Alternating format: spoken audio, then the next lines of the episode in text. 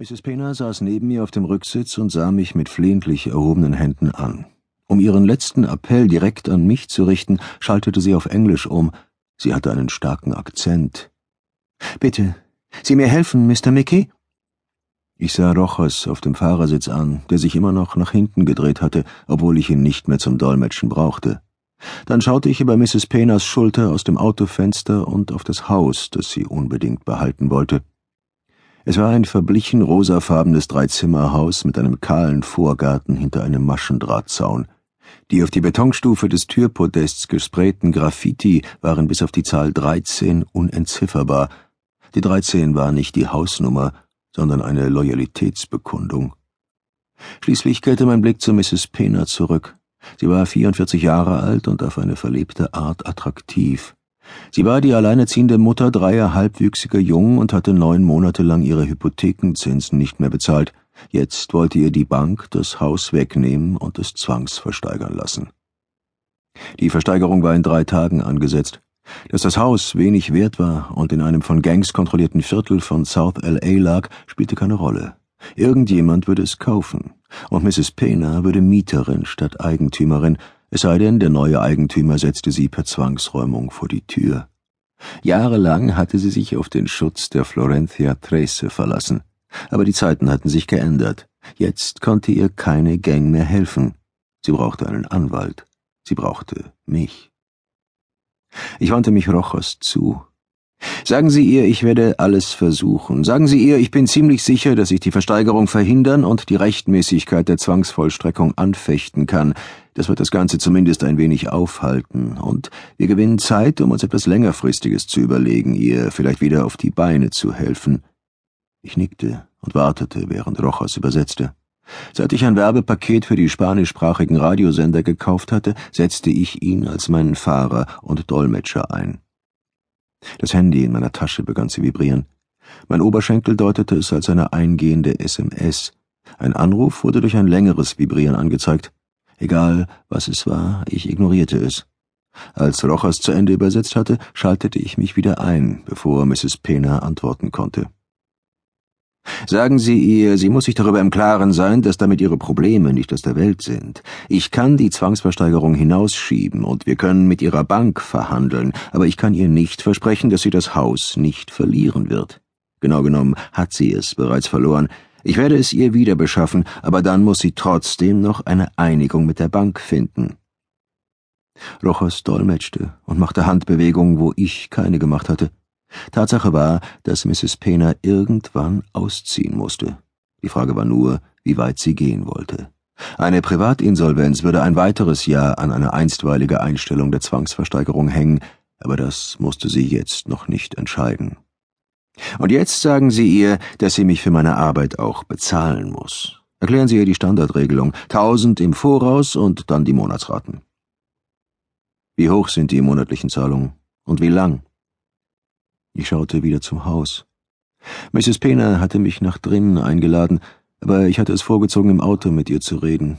In dieser Gegend kam es immer wieder zu Drive-by-Shootings, und ich hatte einen Lincoln Town Car BPS. Letzteres stand für Ballistic Protection Series. Ich hatte ihn von der Witwe eines ermordeten Killers des Sinaloa-Kartells. Die Türen waren mit Panzerplatten verstärkt, und die Fenster waren aus dreischichtigem Verbundglas. Sie waren kugelsicher.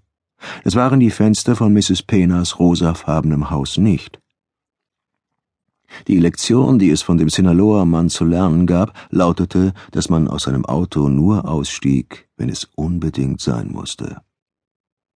Mrs. Pena hatte mir erklärt, dass die Monatsraten für das Haus, deren Zahlung sie vor neun Monaten eingestellt hatte, 700 Dollar betrugen.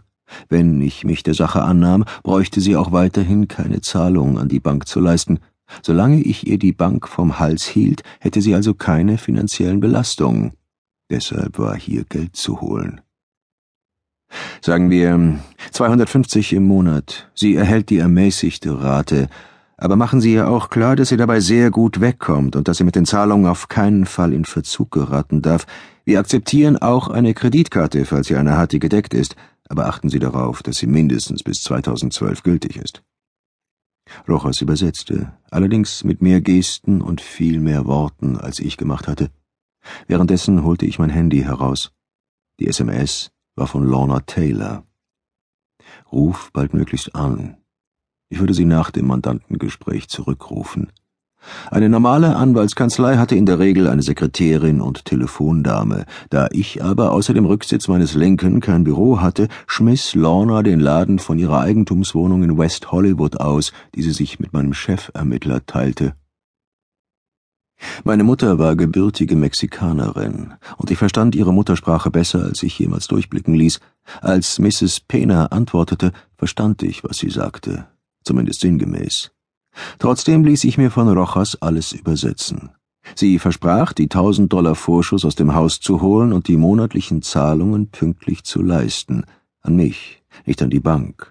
Wenn es mir gelang, die Zwangsversteigerung ein Jahr hinauszuzögern, sprengen für mich viertausend Dollar heraus.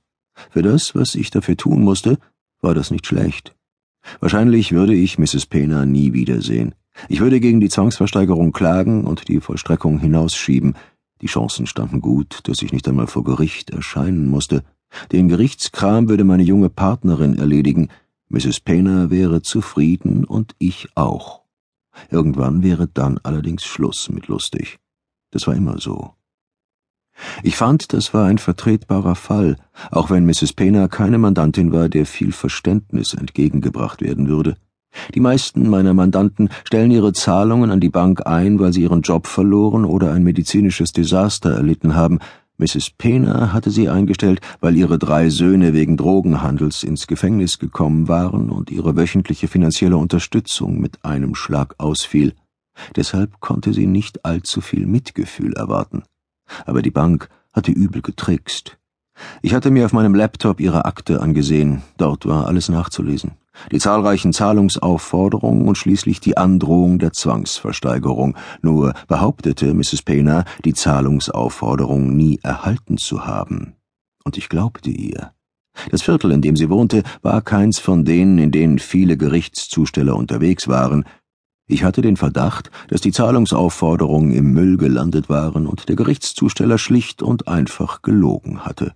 Wenn es mir gelang, das nachzuweisen, konnte ich es als Druckmittel benutzen, um Mrs. Payner die Bank vom Hals zu halten. Ich würde geltend machen, die arme Frau sei auf die Gefahr, in der sie schwebte, nie hingewiesen worden. Die Bank habe sich ihre Situation zunutze gemacht und ein Zwangsversteigerungsverfahren eingeleitet, ohne ihr eine Gelegenheit zu bieten, die Rückstände zu begleichen, und solle deshalb vom Gericht für ihr Vorgehen gerügt werden. Okay, dann wäre das also geklärt sagte ich zu Rochers. Sagen Sie ihr, sie soll jetzt das Geld holen. Ich drucke inzwischen einen Vertrag und die Quittung aus. Wir werden uns gleich heute an die Arbeit machen.